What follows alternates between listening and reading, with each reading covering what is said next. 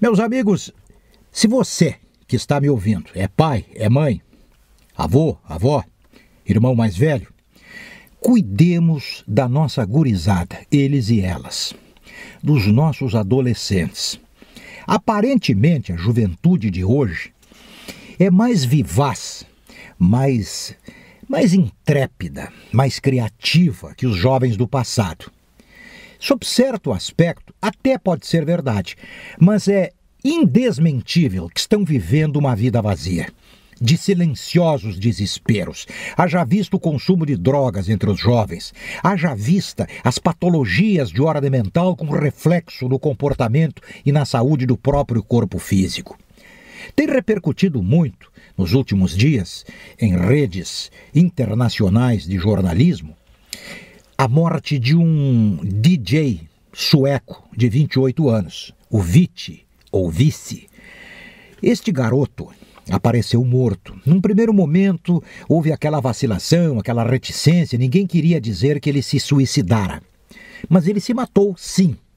E isto é um choque. Ele era um dos caras mais famosos da Europa, um sujeito que estava ganhando dinheiro, tinha muita fama, muitos fãs, as gurias gostavam muito dele. Mas ele vivia dizendo para a família nos últimos tempos que não estava mais suportando a vida, que ele queria ter paz e felicidade, e vivia repetindo isso.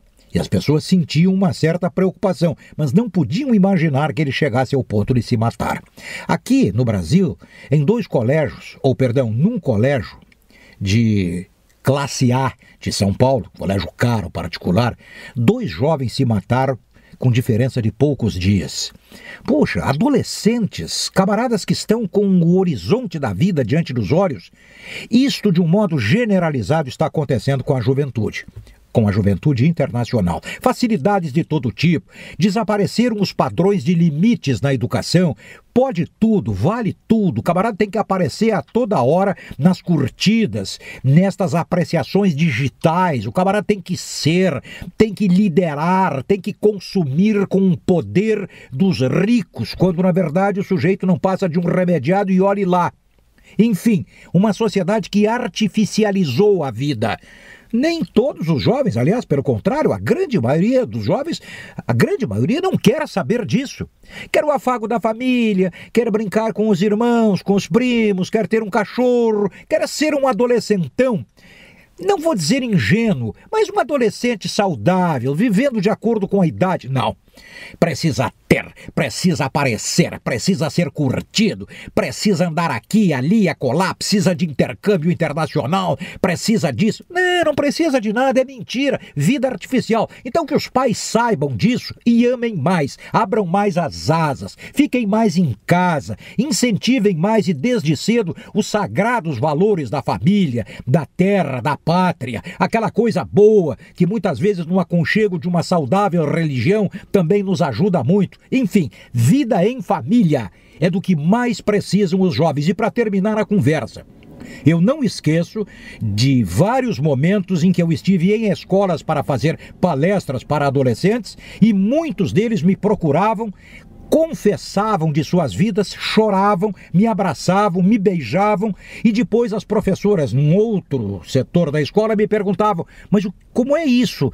Como se explica? E me contavam da vida daqueles jovens rebeldes em sala de aula, criadores de caso, mas vidas infelizes. E aí eu explicava ou entendia.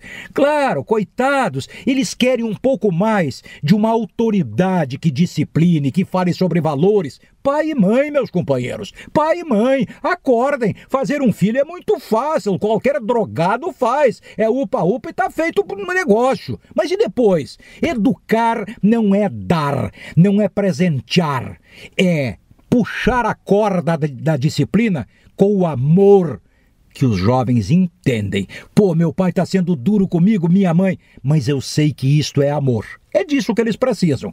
Não tem cabimento o índice elevadíssimo de suicídio no mundo de jovens, de adolescentes. Não tem cabimento. Tem sim. Família. É isso e até a próxima.